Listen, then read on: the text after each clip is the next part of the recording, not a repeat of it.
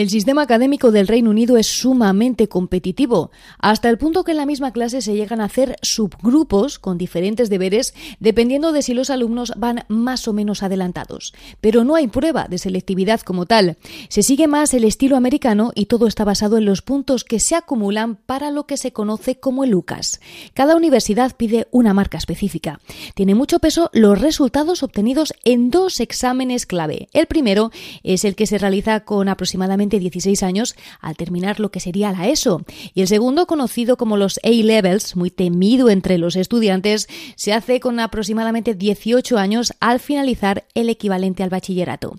Lo interesante es que los alumnos pueden sumar más puntos si tienen, por ejemplo, formación musical, han realizado prácticas o han hecho tareas de voluntariado. Uno de los extras más valorado es el programa Duque de Edimburgo. Fue fundado en 1956 por el príncipe Felipe marido de la actual reina Isabel II. Se trata de una expedición para que los alumnos desarrollen su personalidad, descubran sus habilidades y en definitiva estén más preparados para enfrentar nuevos retos. En cualquier caso, los puntos no garantizan plaza en la universidad que uno quiere. Cada centro realiza además entrevistas personales a cada estudiante. Se dice que las más prestigiosas, como Oxford o Cambridge, miran con lupa incluso las notas de principio de secundaria. En definitiva, con solo 11 años, muchos británicos ya se estarían jugando su futuro.